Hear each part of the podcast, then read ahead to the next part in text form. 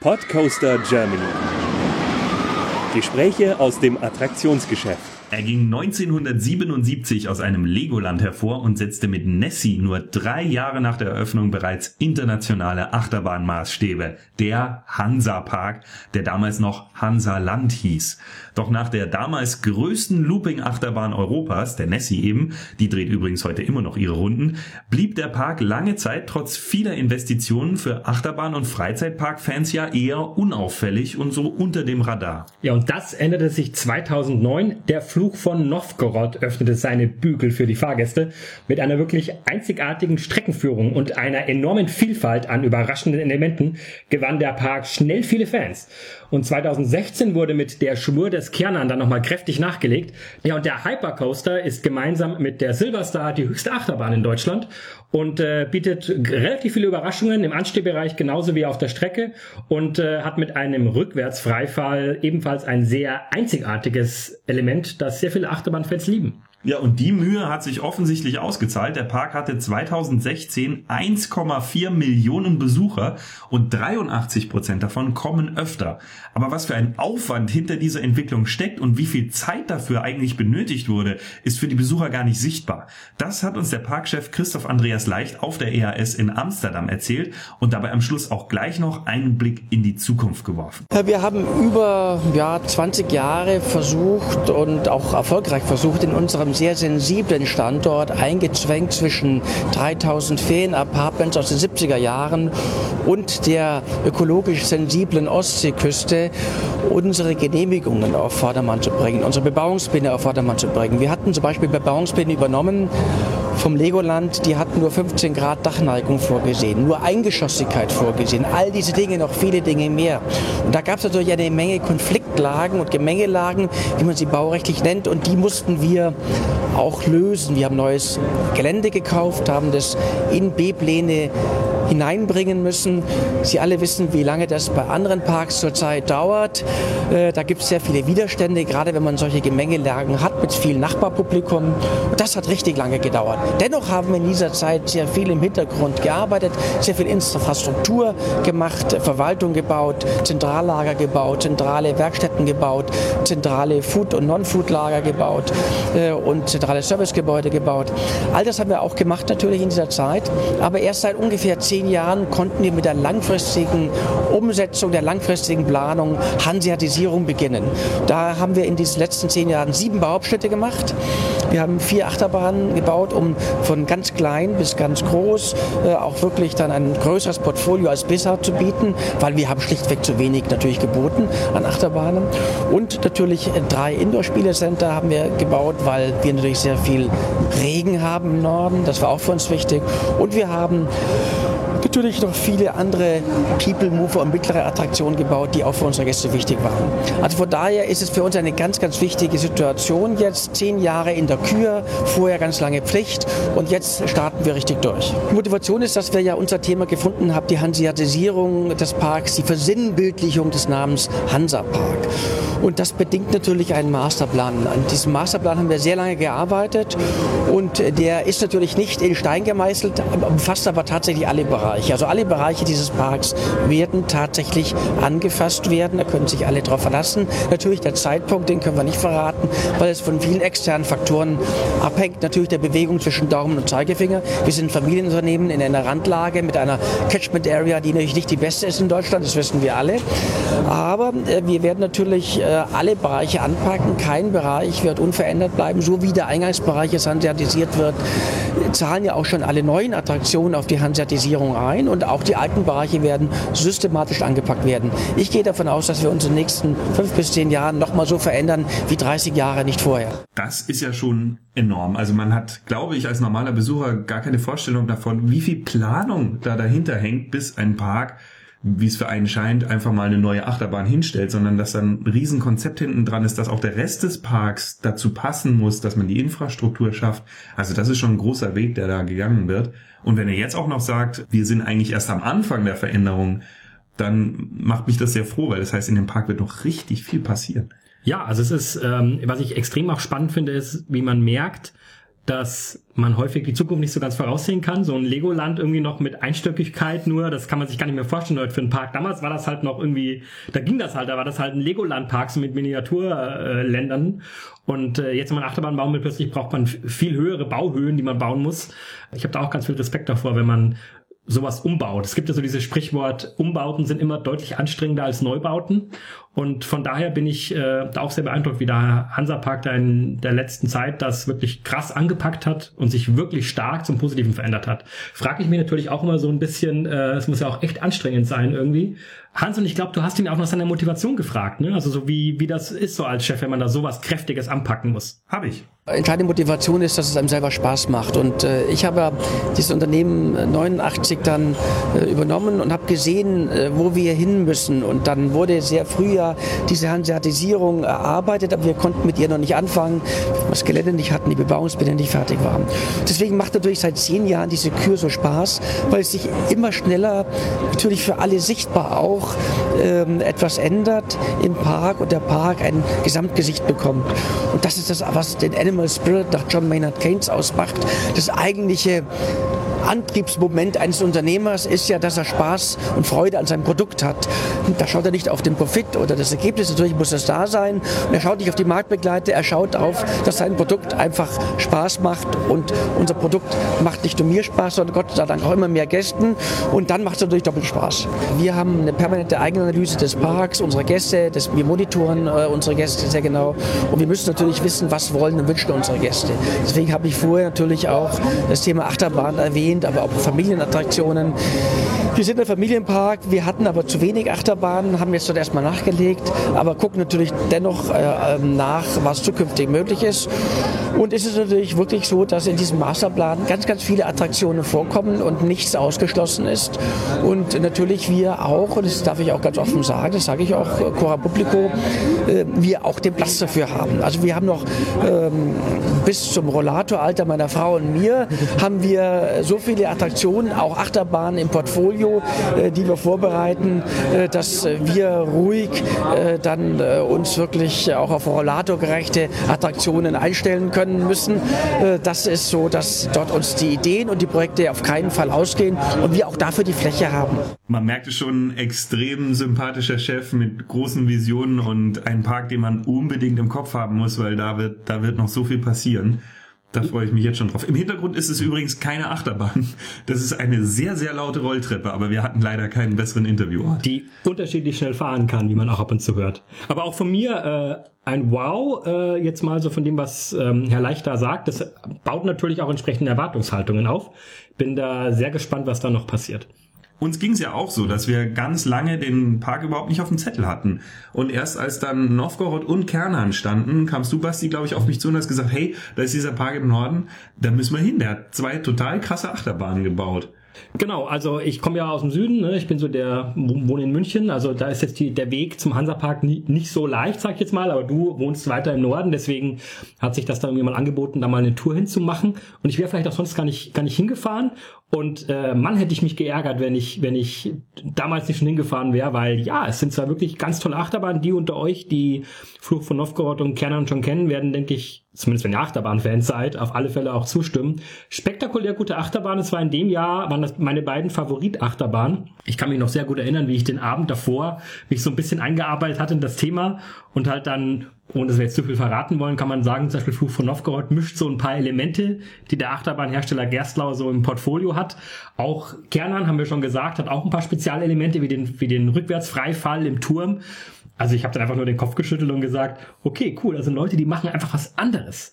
Und das fand ich irgendwie schon mal sehr befreiend, dass man wohin kommt und wir haben schon einiges jetzt gesehen, auch viele Achterbahnen gefahren und man einfach dann schon ahnt, das könnte was ganz anderes sein, das könnte was wirklich Neues sein und dann auch diese Erwartungshaltung aber auch erfüllt wird, weil wirklich beide Achterbahnen mich sehr positiv überrascht haben und ich kam mit einem großen Grinsen raus, was ich schon lange nicht mehr hatte, weil ich einfach schon sehr gesättigt war. Und das, glaube ich, ist der große Pluspunkt. Ähm, sie machen sich Gedanken und bauen nicht das gleiche wie jeder.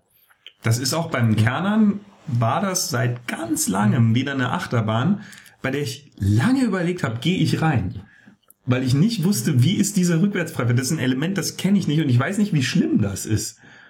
Und äh, ja, Basti, du hast mich ja letztlich dann ich habe gesagt, wir müssen. Mit sanfter weil, Gewalt hineingebracht. Ja. Und, und mittlerweile bist du, glaube ich, schon ein paar Mal gefahren. Ich bin extrem großer und äh, ja sehr begeisterter Fan von der Kernern, ja. Also ja. auch sehr dankbar dafür, dass du gesagt hast, so jetzt. Manchmal muss das Rein sein. geht's. Mein Favorit ist ja Fluch von, Fluch von Novgorod tatsächlich, weil ich das Storytelling da sehr gut finde und weil es mir einfach sehr gefällt, dass sehr viele Elemente eben verbaut sind. Ähm, klar, ist nicht so hoch, ist vielleicht auch nicht ganz so intensiv, aber hat so ein paar tolle Überraschungselemente. Es gibt ein bisschen Dark Ride Elemente drin, also so ein bisschen Themenfahrt Sachen kommen vor. Äh, und ich bin immer ein großer Fan davon, wenn eben die Achterbahn nicht nur eine Achterbahn ist, sondern irgendwie auch noch so ein bisschen mehr Sachen hat. Und es ist wunderbar schön in die Landschaft eingebettet und man sieht das Layout im Prinzip nicht bis auf einen relativ kleinen oder überschaubaren Teil, der außen läuft. Und deswegen weiß man sehr, sehr lange nicht, was einen alles erwartet. Ähm, und gibt eben auch noch ein paar andere Elemente, die mir vielleicht nicht alle verraten müssen. Also wenn ihr den, wenn ihr Achterbahn-Fan seid, würde ich sagen, ist das äh, als deutscher Achterbahn-Fan auf alle Fälle Pflichtprogramm. Ähm, die beiden muss man sich auf alle Fälle angucken. Es ist eben nicht nur so, dass sie diese Achterbahn hingestellt hätten, sondern sie haben sich auch gleich um die Thematisierung gekümmert. Also ja. gleich das nachgezogen. Es sind wirklich schöne Anstehreihen in beiden mhm. Fällen und es ist eine Story dahinter. Und ich finde auch die Pre-Show beim Kernern so klasse, das hält zum Beispiel auch mit den ganz großen in Efteling locker mit. Definitiv. Also die Ideen sind super. Bei Kernern auch, vielleicht verraten man das auch nicht, aber man kann sagen, es gibt noch eine sehr verrückte Idee auch am Ende irgendwie so bei der ganzen Sache. Ähm, gut möglich, dass wir in einem weiteren Podcast auf genau diese, diese Sache auch nochmal eingehen werden.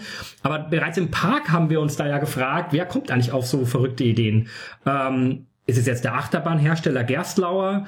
War es der Park? Ähm, wie, wie kompliziert ist es dann überhaupt, sowas wie den Kernern zu bauen? Der Rückwärtsfreifall war ja etwas komplett Neues.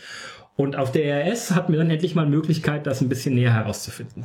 Ja, es ist natürlich ein iterativer Prozess. Also wir haben bestimmte Ideen, wir haben auch ein paar grundlegende Ideen gehabt. Wir haben natürlich äh, beim Curse of Novgorod die Idee gehabt, dass wir drei Antriebsarten miteinander verbinden wollten. Wir wollten eben für die Dunkelstrecke den Reibrad haben, wir wollten den Senkrechtaufzug haben und wir wollten den Launch haben. Und in der Tat konnte nur Gerstlauer mit der Breite seiner Fahrzeuge diese drei Antriebssysteme sicherstellen. Wenn Sie mal unter die Wagen gucken, da ist richtig voll.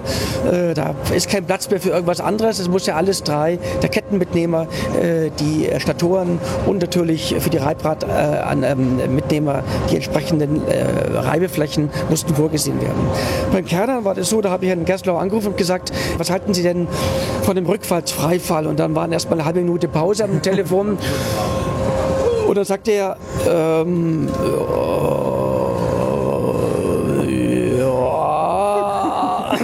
Und äh, so war ungefähr dann die Reaktion. Und dann hat sich das natürlich bis zu dem ersten TÜV-Termin, der dann entscheidend war, 15, 20 Mann saßen wir beim TÜV, 2012, glaube ich, war das schon, und haben abgeklärt, ob überhaupt das genehmigungsfähig ist. Und äh, das hat natürlich entsprechend gedauert. Und äh, deswegen sind diese ganzen Projekte nicht mit langer Vorlaufzeit, aber sie sind ein Gesamtwerk. Auch Gerstlauer, auch Herr Stelzel, Herr Banner von Stengel haben natürlich auch entsprechend beigetragen, Firma Gerstlauer beigetragen. Also es ist ja immer ein Gesamtprodukt. Was vielen gar nicht so klar ist, Achterbahn bauen heißt oftmals auf gar nicht so frei designen, wie man eigentlich möchte, sondern auch noch viel im Blick haben, sowas wie Bauvorgaben. Ich kann an dieser Stelle keine 40 Meter hochbauen oder so und muss deswegen die Schleife anpassen.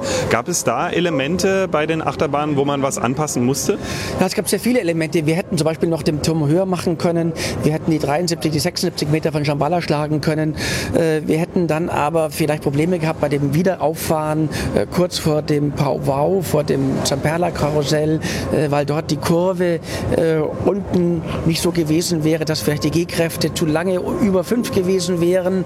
Und dann hat dann Firma Stengel gesagt, Vorsicht an der Bahnsteigkante, wir müssen oben die Kuppe, äh, wo er abkippt und 90 Grad dreht, müssen wir dann anders machen. Und äh, das gab schon, waren alles Vorgaben, weil natürlich wir den bestehenden Park in das Brownfield hineingebaut haben und keine grüne Wiese hatten, nicht auf den Parkplatz rausgegangen sind oder viel Fläche haben wie andere Parks. Also wir mussten da schon uns genau überlegen, wie wir es machen. Wenn Sie genau angucken, die Kurve über der Gracie Mine, die ist nach außen geneigt, das heißt, die Stützen sind innen, oben ist die Fahrspur über dem, über dem Dächern von der Crazy Mine, da mussten wir mit den Stützen nach innen gehen. Und auch das war natürlich äh, ein, ein gewagtes Unterfangen, weil dann natürlich statisch deutlich andere Anforderungen sind, als wenn wir nach hinten hätten die Stützen abspannen lassen können. Also es gibt zahlreiche Faktoren, die uns dort beeinflusst haben, einschließlich natürlich der Vorgaben in diesem neuen Bebauungsplan-Teil, nämlich äh, Höhenvorgaben. Und natürlich immer äh, Schallleistungspegel ist auch für uns immer auch immer ein Thema. Ich sag nur wow.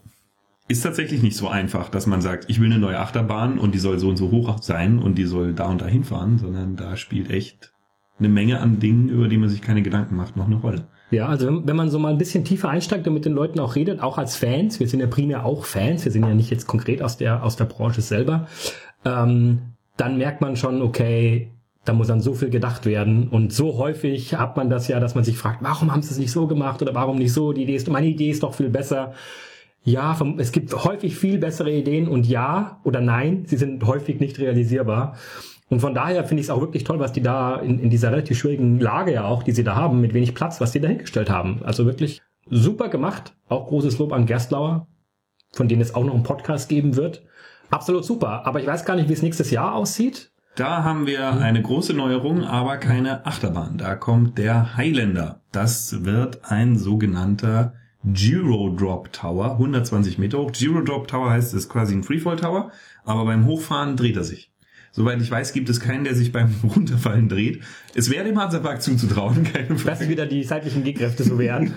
Nein, also vermutlich hat man schön rundum sich beim Hochfahren. Das ist ja auch eine Ausblickssache und dann hängt man oben und fällt runter. Aber das, das reicht noch nicht so ganz. Also da, da wollte man dann doch noch mal mehr Rekorde verbauen. Insgesamt drei Weltrekorde, sagen sie, haben sie verbaut. Also die Turmhöhe, 120 Meter. Fallhöhe ist dann natürlich ein bisschen geringer.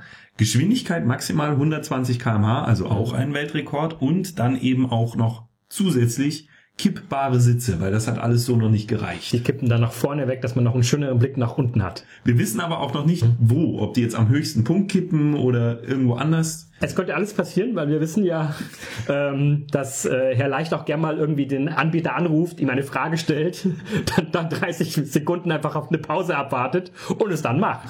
Also wer weiß, was passiert. Ja, Türme sind ja eigentlich nichts Ungewöhnliches im Hansapark. Ähm, es gab, glaube ich, schon mal einen Freefall-Turm im Hansapark. Ja, genau. Ich glaube beim, beim Kernern, da wo jetzt der Kernern-Turm steht, irgendwo da in der Nähe oder vielleicht sogar direkt da, Gab schon mal einen Freefall Tower, genau. Genau, und der Kernern selber steht jetzt da, der ist auch, auch ein Turm, also der ist auch, da ist der, der Lüfthill ist da quasi eingehaust in einem Turm, ähm, von beiden schon zu sehen. Auch Novgorod hat einen kleineren Turm und es gibt natürlich den obligatorischen Aussichtsturm. Den muss jeder haben. Genau. Da stellt sich für mich jetzt ein bisschen die Frage, warum mag man im Hansapark eigentlich Türme so gerne? Also wie kommt man mit dem eigentlich nicht ganz einfachen Wetter auch da zurecht? Hat das einen Grund, warum es da Türme gibt? Ähm, und welche weiteren Details gibt's noch zum Thema Highlander zu erzählen? Ja, die Türme haben natürlich äh, unterschiedliche Funktionen. Die festen Türme haben euch die Funktion, dass sie uns vor Wetterunbilden schützen. Weil wir haben natürlich häufiger Sturm, wir haben Regen, wir haben Schnee und man kann natürlich dann auch äh, solche Anlagen betreiben, wenn man die auch entsprechend schützt. Im Übrigen haben natürlich Aussichtstürme wie der Hus Tower, den wir haben, oder jetzt dann auch der ähm, Highlander die Funktion, dass sie natürlich auch diese wunderbare klassische Landschaft über die holsteinische Schweiz und die gesamte Lübecker Bucht eröffnen. Wir hatten uns ja lange überlegt, ob wir im Zuge des Kernanbaus den Freefall wieder ersetzen, also einen Indoor-Freefall machen. Da gibt es ein ganz, ganz tolles Beispiel vom Fatalsaarland, wirklich ganz toll gelungen, toll thematisiert. Und natürlich haben wir bei dem großen Turm daran gedacht, man könnte auch eine Ecke größer bauen und dann dort einen Indoor-Freefall unterbringen, entsprechend auch inszenieren, anderer Eingang. Wäre möglich gewesen, aber wir wollten eben dann doch den Rundumblick über die Ostsee und die holsteinische Schweiz ermöglichen. Deswegen haben wir uns dann für einen anderen Turm entschieden. Ist es denn einfach in so einer Umgebung, wir haben ja viel Salzwasser, Salzwind, das wahrscheinlich auch sehr aufs Material gehen wird, da einen offenen Turm hinzustellen? Ja, allerdings äh, haben wir dort äh, jetzt eine ganz besondere Beschichtung vorgesehen, eine Pulverbeschichtung vorgesehen, äh, die äh, hoffentlich dann auch diesen Unbilden standhält oder relativ lange standhält.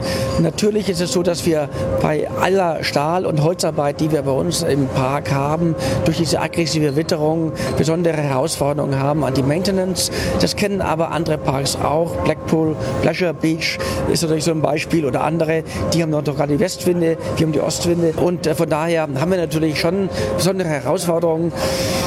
Auch die Windlastzone Küste ist eine besondere Herausforderung, was die Statik angeht. Also wir müssen uns schon darum kümmern, aber es ist machbar. Jetzt schauen wir auf eine sehr große Neuerung, auf einen Weltrekord, einen dreifachen sogar. Wie kam es dazu der Idee zu sagen, wir wollen noch mal was ganz Exorbitantes haben? Es war die Zeit natürlich. Wir hatten ja äh, den ersten Freefall Tower im Norden, äh, der ja ein geführter war von Maurer. Das war aber keine ortsfeste Anlage. Die hatten wir damals als äh, reisende Anlage gekauft, haben sie aber nie einthematisiert oder eingebaut, haben sie immer provisorisch stehen lassen, äh, weil wir wussten, an dieser Stelle muss auch mal äh, eine Großachterbahn hin oder ein Hypercoaster hin. Und, und ähm, als er dann weg war, äh, kam ja dann diese Phase, äh, machen wir dann das im Zusammenhang mit Kernan oder nicht. Und dann war eben die Zeit reif. Ähm, sodass dann äh, der Kippeffekt äh, auch irgendwo sicher äh, gestaltet werden konnte, dass die Höhe 120 Meter auch realistisch wurde, dass uns die Baubehörden signalisiert haben, unter bestimmten Voraussetzungen könnt ihr das machen. Ich wollte, ich gebe ganz ehrlich zu, schon beim 40-Jährigen das ankündigen. Wir hatten deswegen auch schon sehr früh unser neues London-Taxi gekauft für die Highland Tours und hatten das schon leichtsinnigerweise angekündigt, aber die Genehmigung ließ noch auf sich warten.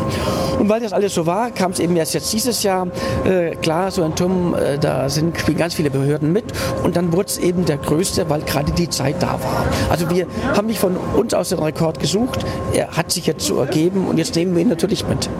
Wir haben schon viele Artworks gesehen und auch erste animierte Videos von diesem Turm, wissen, wie er ungefähr aussehen wird und ganz ehrlich, ich habe echt Angst vor dem Turm. Wie ist es bei dir, Basti? Ich freue mich drauf. Also ich habe schon auch sehr Respekt. Ich hatte auch vor Kern an sehr Respekt.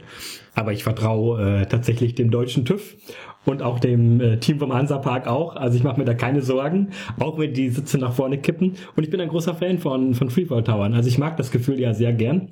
Ich mag auch den, ähm, den angesprochenen Freefall Tower im Phantasialand. Ähm, tatsächlich ist Tower of Terror von Disney eine meiner absoluten Lieblingsattraktionen. Ist ja auch so einer der könnte man sagen, allerersten wirklich großen Freefall-Tower-Fahrten, denke ich, gewesen. Ähm, noch ein System, das Disney selber sogar entwickelt hat. Und das ist bei jedem Disney-Park-Besuch muss das gefahren werden, weil ich das spektakulär gut finde. Immer noch, obwohl das, glaube ich, 94, glaube ich, kam. Und das war ich heute noch gerne. Das ist so, also ich mag das einfach. Und deswegen freue ich mich über jeden Freefall Tower, weil ich finde, es gibt in Deutschland gar nicht so viel. Das letzte Mal, als ich im Heidepark war, war der Freefall Tower Scream, glaube ich, heißt er. Genau, der ist auch ein Giro Drop. Genau, auch ein Giro Drop. Äh, Finde ich auch super. Konnte ich nur einmal fahren, weil jedes Mal, wenn ich da war, war er immer zu.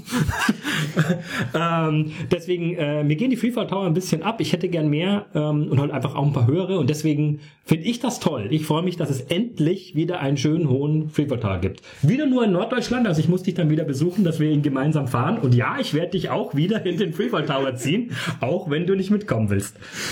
Und wir wollten natürlich auch noch wissen, wie steht's denn mit dem Hansapark-Chef? Beim Kernern hatte ich ja schon Respekt. Äh, das war bei mir auch schon so. Als ich dort oben stand und äh, dann runtergeguckt habe, äh, dann habe ich auch gedacht, Ola, da die Waldfee, es ist schon nicht so schlecht. Schaballa geht da nicht 90 Grad runter, unserer geht 90 Grad und dreht dabei noch. Also das ist schon eine Hausnummer. Äh, das wird auch hier eine Hausnummer werden. Ich bin neulich auf Michel oben gestanden, Hamburger Michel. Äh, da ist der Aussichtsplatz um 82 Meter über der Domplatte. Äh, das, da habe ich mir vorgestellt, oh, da fahren wir nochmal 20, 21 Meter höher runter.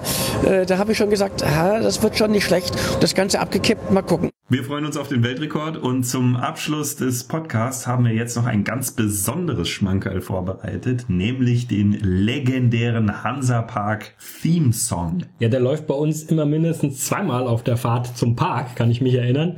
Ähm, und der gehört eigentlich zu jedem Besuch fest dazu. Ähm, und außerdem beantwortet er zwei der allerwichtigsten Fragen überhaupt.